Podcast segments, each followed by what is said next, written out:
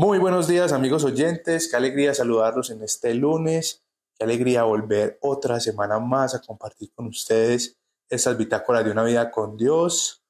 Hoy una entrevista muy especial con una mujer llena de Dios, pero como ustedes saben, siempre lo más importante es empezar con esa oración.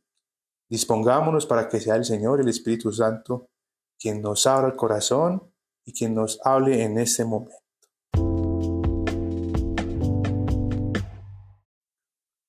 Padre, gracias te damos, Señor, hoy por este día. Gracias por tu presencia, Señor. Gracias porque nos permites empezar una nueva semana, Señor, de tu mano. Hoy te llamamos Espíritu Santo de Dios para que seas tú nuestra guía, que seas tú hablando a través de nosotros. Yo te pido primero que todo, Señor, que se abran oídos espirituales, que se abran ojos espirituales, que corazones sean dispuestos en este momento, Señor, para el mensaje que aquí vamos a compartir. Que seas tu Espíritu Santo hablando a través de nosotros, suscitando esos testimonios que hoy vamos a compartir y que seas tú, Señor, nuestra guía y dirección. Yo te doy gracias hoy por todo lo que nos regala, Señor, cada día, por el alimento, por el vestido, por la familia, por la salud, por el trabajo, por los amigos, por el estudio, Señor, por las personas que podemos ver y conocer todos los días, Señor. Yo te doy gracias por la vida de nuestra invitada el día de hoy. Te doy gracias por lo que has hecho en su vida, Señor, por los planes maravillosos que tienes para ella, Señor, y toda su familia. Gracias, Señor, porque eres tú, Señor, una vez más sacando un testimonio hermoso a la luz de una vida contigo. Yo te pido, Señor, que esta unción que ha llegado a nosotros en este momento, Señor, de tu presencia, Espíritu Santo, se comparta a todos nuestros oyentes. Así pues hemos orado en tu nombre poderoso, mi amado Jesús. Amén, amén y amén.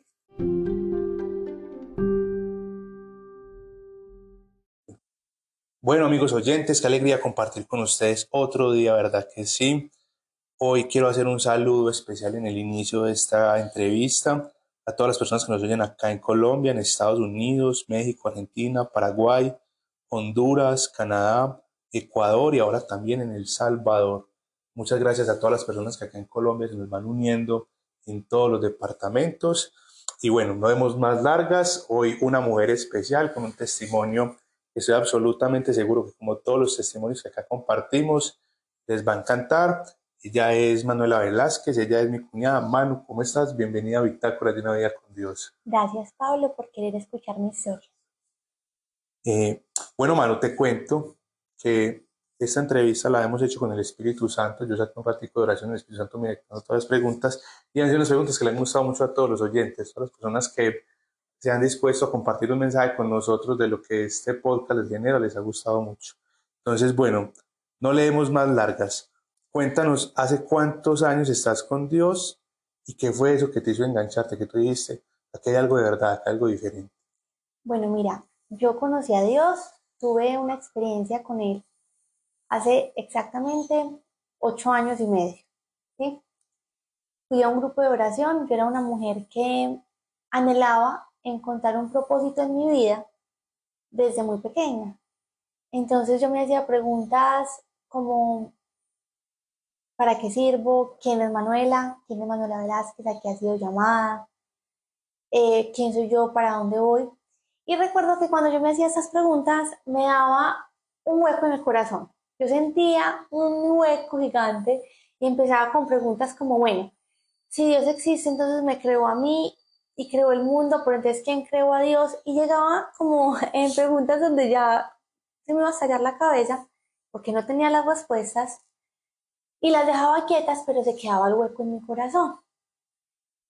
Eso, aparte, sumado a todo lo que el corazón va abrigando cuando no tienes una vida con Dios, inseguridades, miedos, baja autoestima.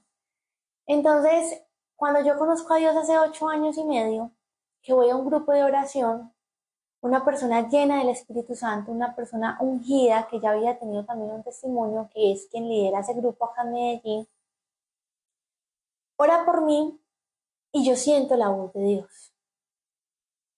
Yo sentí que Dios me estaba hablando a mí directamente, porque esa persona me dijo tres cosas de mi vida que solo yo sabía, solo yo sabía, nadie tenía cómo saber.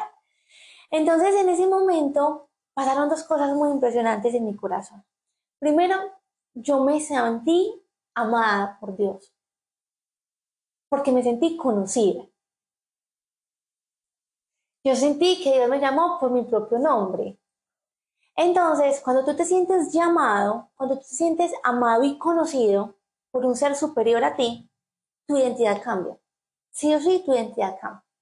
Y segundo, lo que me pasó fue que me sentí con un propósito.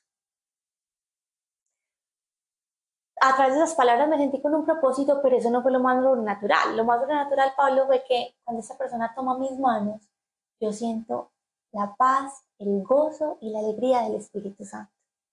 Era como si en ese momento abrieran una canilla en el cielo y esa, ese manantial, esa fuera sobre mí y yo sintiera ese bálsamo del cielo, esa alegría del cielo. Entonces, cuando yo salí de ese grupo de oración, eso fue, no se me olvida, un martes del mes de abril del año 2014. Cuando yo salí de ese grupo, yo recuerdo que yo dije, este Dios que hoy me habló, que me conoce, que me ama, que me da un propósito, yo lo voy a seguir, cueste lo que me cueste, yo lo voy a seguir. Y entonces ahí ya comencé a seguir yendo al grupo, a aprender, me compré una Biblia, la empecé a leer, empecé a orar, en esas oraciones vi que yo le hablaba a Dios y que Él me respondía. Entonces ya dije, madre, eso es verdad. Empecé a ver cómo Dios transformaba mi corazón. No, mira, te voy a contar algo, esto nunca lo he contado. Yo sentía tristeza cuando cumplía años. Un día antes de yo cumplir años yo lloraba. Porque yo decía, otro año más, ¿y para qué? ¿Con qué sentido? Pues uno para qué vive. Pero inmediatamente yo conozco a Dios todos mis días se llenaron de alegría. Y de eso, de hecho, eso fue uno de los dones que Dios me dijo algún día que me dio. Muchas veces las personas piensan que los dones son el don de sanidad, el don de milagro, el don de profecía, el don... No sabes, amigos, que me dijo un día, ¿sabes cuál es tu don? El don de la alegría. El don de la alegría para mi iglesia y de la dulzura. Entonces, mira que muchas veces tu propósito tampoco tiene que ser una cosa yo voy a ser misionero y ir para África. ¿No sabes algo? No necesariamente, pero en esa intimidad con Dios, en ese conocerle, a partir de una experiencia, Él te va a ir mostrando y Él te va a ir guiando. Entonces, eh, sí, fue hace ocho años y medio en un grupo de oración. Yo ya había tenido otra experiencia dos años antes, porque en mi familia éramos católicos, éramos creyentes, pero más por algo de tradición, por algo cultural. Éramos buenas personas, tratábamos de ser buenas personas de nuestras fuerzas. Yo no mato, yo no robo, yo no, ¿cierto? Pero no teníamos una experiencia. Entonces, te cuento esto, ya te voy a decir por qué. Porque antes de yo tener este toque del espíritu en ese grupo de oración que te dije hace ocho años, yo venía en una búsqueda espiritual. Y en esa búsqueda espiritual mi familia y yo empezamos a practicar muchas cosas de la nueva era. Entonces recuerdo que teníamos, íbamos donde medios, donde la persona que trabajaba con los ángeles. Y estuvimos más de siete años en esa búsqueda. Y al ver que eso no solucionaba nada, cual fuera la, el origen, la fuente de tu problema, sea emocional, psicológico, financiero, eso lo único que te da son pañitos de agua tibia. Pero en realidad estás ahondando el problema, estás abriendo puertas que no debes abrir puertas en el mundo espiritual.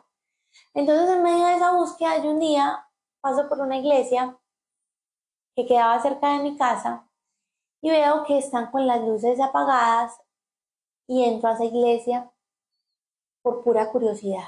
Veo que están orando. Yo no sabía de qué se trataba en ese momento. Eso fue un jueves del año. Me encantan los años porque yo. eso fue un jueves más o menos del año 2012. Y eh, estaban en lo que ya después supe que se llamaba la hora santa, pero yo no sabía qué era. Entonces yo me arrodillo, miro al Cristo que está allá al fondo, un Cristo hermoso en el altar, y le digo, mire Jesús, yo no sé si usted en realidad es el Hijo de Dios. porque yo había leído muchas teorías, pues al final era una chica universitaria, sin una experiencia de fe muy profunda. Entonces le dije, yo no sé si tú en realidad eres el Hijo de Dios, pero si tú eres el Hijo de Dios, por favor manifiesta. Cuando yo terminé de hacer esa oración, se vino un fuego de la parte de atrás de la iglesia. Yo siempre lo describo como una avalancha. Hasta de cuenta cuando se crece un río, una borrasca. Sí, sí, bacano. Pero era el fuego. Y ese fuego se me metió a mí adentro y me empezó a quemar. Yo sentí que me iba a desvanecer. Hasta llegué a un punto en el que ya me iba a caer y yo le dije, por favor, sálgase porque me va a morir. Sálgase. O sea, yo entiendo cuando Moisés decía, eh, se tapaba el, rostro porque no aguantaba la presencia de Dios. Y es que en realidad la presencia de Dios es algo muy sobrenatural, muy soberano, además de providencial, pero es algo que tú no soportas en tu naturaleza. Total. Y cuando yo le dije, por favor, sálgase porque me va a morir, ese fuego se comenzó a disipar por misericordia y yo volví a la normalidad. Cuando yo volví a la normalidad, volví a mirar a Cristo y le dije, wow, Jesús, me doy cuenta que tú en realidad eres el Hijo de Dios. Y mira, yo sé que ahorita estabas agradeciendo a tu audiencia porque veo que ya te escuchan de muchos países. Y es maravilloso estar contando esto porque sé que muchos pueden tener muchas experiencias culturales, ¿sí? muchas experiencias también de sus propias tradiciones. Y la misma historia de la humanidad se ha encargado de ver el cristianismo como un sistema de creencias. Pero hoy te quiero decir, tú hoy que nos escuchas, mira, no te quedes con la idea de que es un sistema de creencias, busca esa experiencia porque la verdad existe y la verdad es una, no es subjetiva. Y no, no te dejes arrastrar por el discurso relativista de la, verdad es la tuya y no importa. No, no, no. Sé un verdadero buscador y sediento de la verdad. Yo fui una sedienta de la verdad y por misericordia de Dios la encontré. Y, no, no, no nos podemos sentir soberbios al decir es que yo tengo la verdad. No, es la verdad y punto. Y eso me pasó y a partir de ese momento.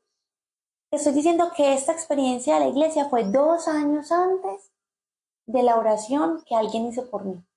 En esos dos años yo me sentía fatal. Te voy a decir por qué. Porque yo ya sabía que Dios existía, se había manifestado en forma de fuego y que no crea huellas, que no le da la gana de entender, tiene un corazón endurecido. Así es. Pero yo no sabía cómo amar a ese Dios. Y yo creo que por eso bitácoras de una vida con Dios es tan importante. Porque en la cotidianidad yo no sabía cómo acercarme a ese Dios que yo sabía que existía, a ese Dios fuego, que en realidad fue una infusión del Espíritu, del Espíritu Santo. Entonces yo me sentía fatal porque yo iba a misa y yo le decía, Señor, yo te quiero conocer más, pero con una misa no es suficiente. Si tú crees que con una misa dominical tú vas a alimentar una vida relación, una personal, una relación personal con Dios, estás eh, un poquito desubicado. O sea, eso no es con una hora a la semana. Entonces yo me sentía frustrada porque yo salía al mundo y yo seguía con las mismas cargas del mundo. Entonces yo tenía mi noviecito, entonces yo seguía con la farra de los fines de semana, pero sabía que Dios existía y que Dios lo quería más, que quería más de ese Dios. Y por eso fue que cuando yo recibo este regalo en la oración del grupo que te conté, esta persona por imposición de mano, yo siento la presencia de Dios y me dice tres cosas de mi vida que solo yo sabía yo siento esa paz, esa alegría de Dios. Por eso es que para mí ese día parte mi historia en Dios. Porque a partir de ese día yo tomo la decisión de ir con ese Dios full, cueste lo que cueste, o sea, ya, sin límites. Y ahí me abandono a Dios ese día. Manu, qué impresión eh, nos tocas aquí de, de inicio eh, temas fundamentales. Quiero pues como recalcar ahí buscadores de la verdad. Y lo hemos dicho ya mucho acá. Simplemente cuando encontramos a Cristo no tenemos que seguir buscando porque hemos encontrado lo que siempre hemos estado buscando. Y también lo redondeabas, como ya lo hemos escuchado mucho, en muchos testimonios, como yo mismo lo he dicho, y es que vamos a experimentar muchas experiencias que el mundo nos vende. Ángeles, yoga, acupuntura, meditación trascendental, pero son paliativos, son pañitos de agua tibia porque finalmente seguimos buscando, tenemos la necesidad de seguir encontrando paz, de seguir encontrando tranquilidad, algo que nuestra mente necesita, pero no lo hemos encontrado. Por eso nos vamos de religión en religión, de meditación en meditación, buscando. Y fuiste algo muy importante y es el cristianismo, lo llamamos la verdad, porque ya no tenemos que seguir buscando. Cuando nos encontramos con Dios, con Jesús, con el Espíritu Santo, ya, ya, ya, ya, ya tenemos un camino que seguir. Y a eso es lo que los invitamos, amigos oyentes. Por eso miren este testimonio que nos cuenta Mano tan impresionante. Y bueno, eh, tristemente, tenemos que decirlo, como católicos que somos nosotros, em, pero a nuestra iglesia le falta un poco de profundización porque finalmente nos hemos encontrado nosotros con Dios en grupos de oración, donde hay carismas, donde hay avivamiento del Espíritu, donde Dios está vivo. Y bueno, pues qué bueno que lo tocas tú en este momento y es esa imposición de manos, donde simplemente personas laicas que tenemos la infusión del Espíritu Santo, que tenemos ese llamado como, digámoslo, discipular de la iglesia, a compartir el Evangelio y a compartir lo que nuestro Señor nos manda, en el darle a otro ese, ese alientico de vida que necesita, esa llama adicional que necesita para que ese camino de fe, como tú lo dices, la intimidad, la lectura bíblica, la Eucaristía, la hora santa, eh, o bueno, también pues lo conocemos en iglesias cristianas, en otros grupos, que está siempre el conocer y esa intimidad con Dios que finalmente es lo que necesitamos nosotros. Qué bueno que empezamos de una vez como full, empezamos esta entrevista. Te voy a hacer un paréntesis con lo que tú estabas diciendo al principio. Tú dijiste algo y era que empezábamos a buscar, ¿cierto? Entonces, bueno, el yoga, la meditación, ta, ta, ta. pero te voy a contar algo. Yo he analizado que hay un porcentaje de personas que están buscando, ¿cierto? Están buscando esa respuesta.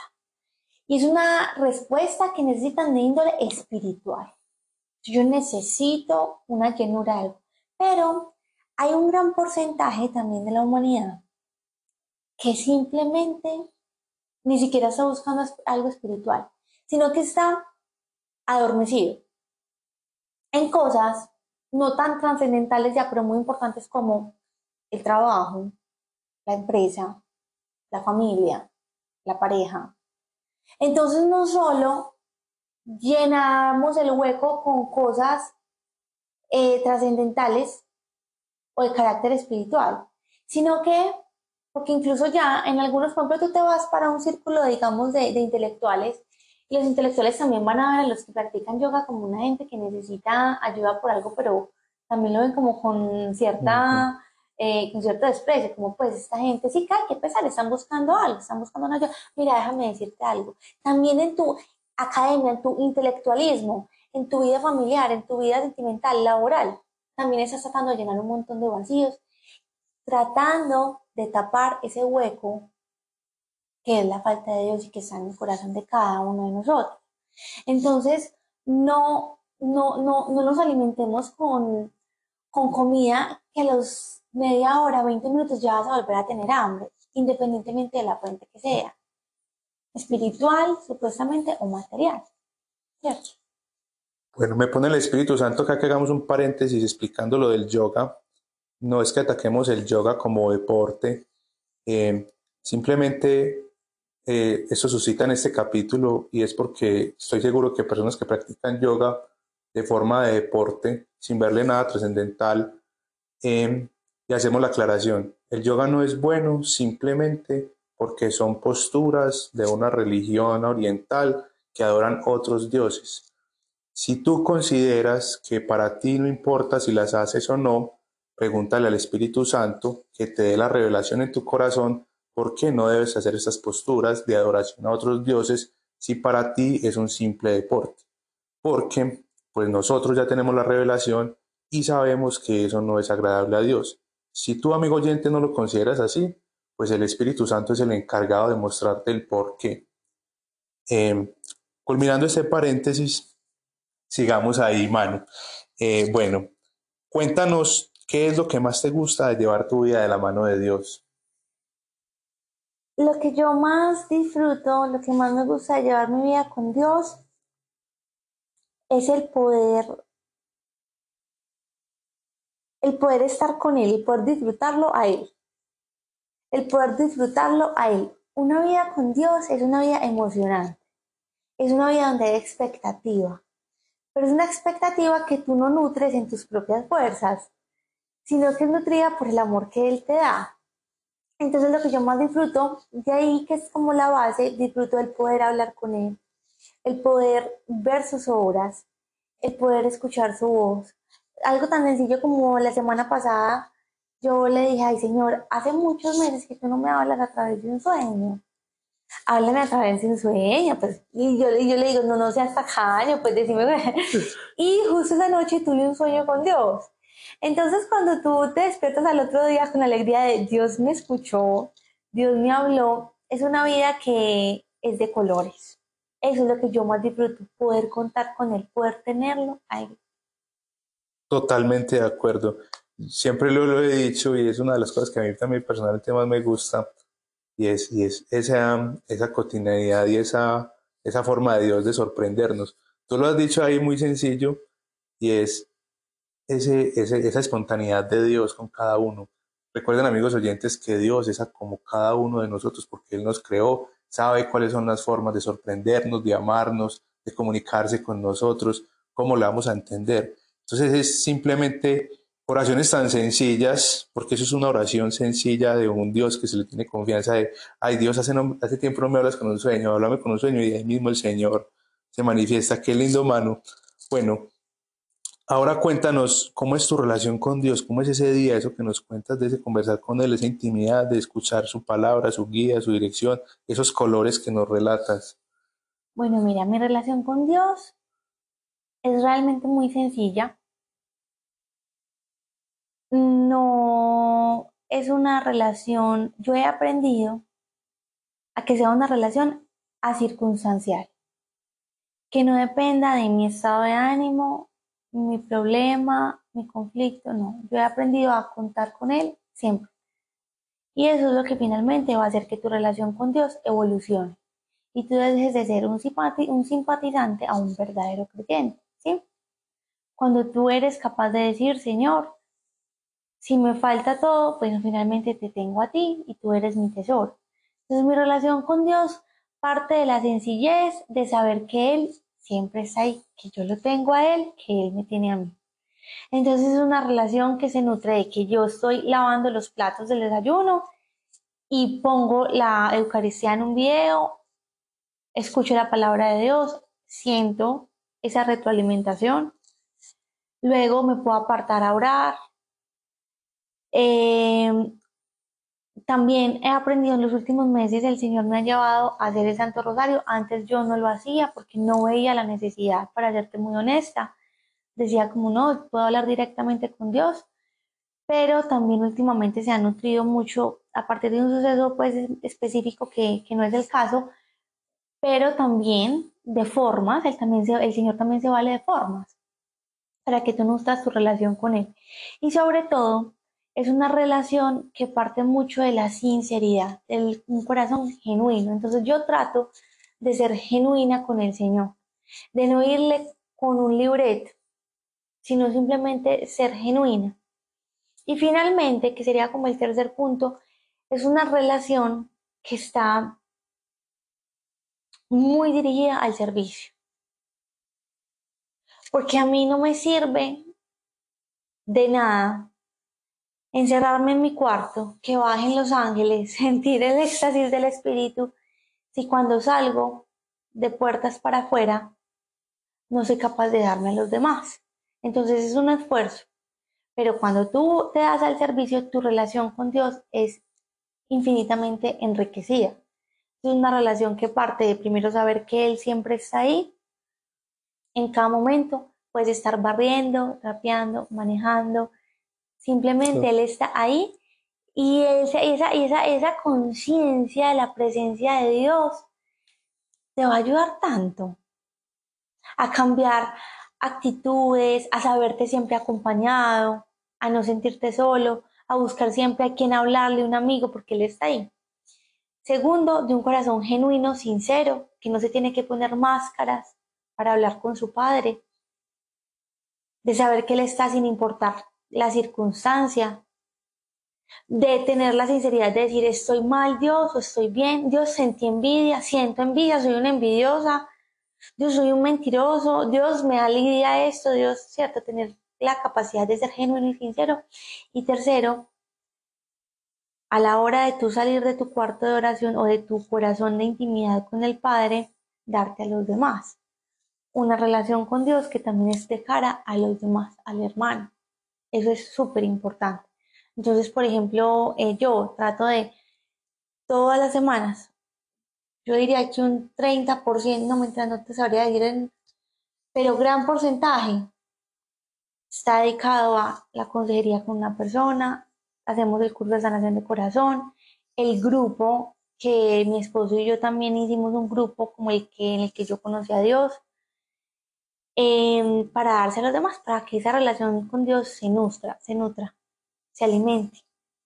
Bueno, te me estás adelantando ahí en los temas pues de las preguntas eh, a continuación, pero, pero qué bueno. Nos cuentas algo muy importante eh, y yo creo que es un tema fundamental, sobre todo para las personas que tenemos esa vocación de servicio. Y no solo es el recibir, no solo es el recibir. En el creyente y en el que sirve al Señor se nota mucho esa intimidad con Él, el compartir con Él y finalmente es lo que nos fortalece siempre. Es algo que finalmente en algún momento de nuestra relación con Dios eh, tiene que salir a la luz. Cuando uno se llena de Dios y uno está lleno y lleno y lleno y cada vez está más lleno, eh, uno tiene que darlo a los demás. Es, algo que es como que uno no puede aguantarlo ya, uno necesita dárselo a los demás. Eh, el Señor siempre nos dice, y la palabra es muy clara, y acá hay un ejemplo claro, nadie prende una lámpara para meterla debajo de una mesa, ¿cierto? Es una lámpara prendida que salió para alumbrar al mundo para mostrar esa luz de Cristo. Y finalmente no servimos porque queramos ser buenos, bonitos, agradables, sino porque es, es el mandato del Señor. Vayan y lleven el Evangelio y mostrémoslo a Cristo porque es el que habita en nosotros. Nosotros estamos en un segundo plano. Entonces, qué bonito, Manu. Bueno, voy a hacer un paréntesis. Dale. He tenido la oportunidad, como te dije, en este momento lideramos un grupo en el que predicamos la palabra de Dios. Son temas que se dan cada ocho días muy sencillos y la idea es que aprendamos a tener una relación personal con Dios. Y luego hacemos una oración individual con esa imposición de manos que la que tú hablabas al principio, ¿cierto? Entonces Dios me ha dado la oportunidad de liderar ciertas ovejitas que amo profundamente. Y tú ves la diferencia en el crecimiento espiritual de quien se toma a pecho lo que tú acabas de decir. No me quedo solo con lo que Dios me ha dado a mí, sino que me extiendo a los demás. Porque en el servicio está la gasolina de tu espiritualidad. Total. Cuando tú te agotas en, y, te, y, te, y te sumerges en tu relación con Dios, yo con yo, yo con el Espíritu Santo, yo, yo, yo, yo, yo, o yo padre, yo hijo y yo, yo, yo, es algo que al principio va a ser maravilloso. Tú vas a ver mariposas, flores, un arco iris, un valle de rosas, ¿cierto? Pero te vas a dar cuenta que si tú no te extiendes a los demás, esa gasolina se va agotando. Y yo he podido ver, por ejemplo, en el grupo que lidero, en la diferencia de crecimiento entre la persona que se anima a darse a los demás y la persona que se queda para sí misma las regalos del Espíritu. Entonces los más beneficiados de ese servicio somos nosotros mismos.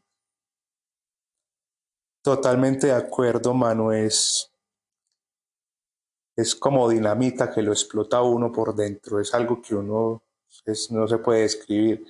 Eh, yo creo que por eso es que nosotros hacemos lo que hacemos. Qué bueno que nos empiezas a contar de ese ministerio que el Señor te ha regalado. Ahorita pues de pronto nos profundizas eh, algo más, pero, pero también me han preguntado que por qué yo digo que esto es un ministerio. Y finalmente tú lo has dicho ahí, son unas hojitas que el Señor nos ha dado, pero el ministerio es extender esa palabra de Dios a los demás y, ir encabezando este servicio. Entonces, pues en el caso mío, pues es, en este momento es este podcast, en el caso tuyo con tu esposo, que es mi hermano, es el grupo de oración, es ese grupo de oración. Eh, ellos también viven en un municipio acá en Medellín que se llama Jardín y ahí tienen pues eh, ese ministerio que el Señor les ha dado de compartir el Evangelio.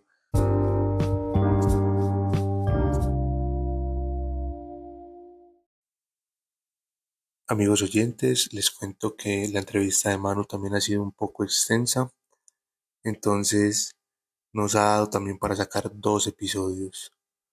La próxima semana continuaremos con la segunda parte de esta entrevista tan poderosa, con ese testimonio que el Señor nos ha regalado para todos nosotros.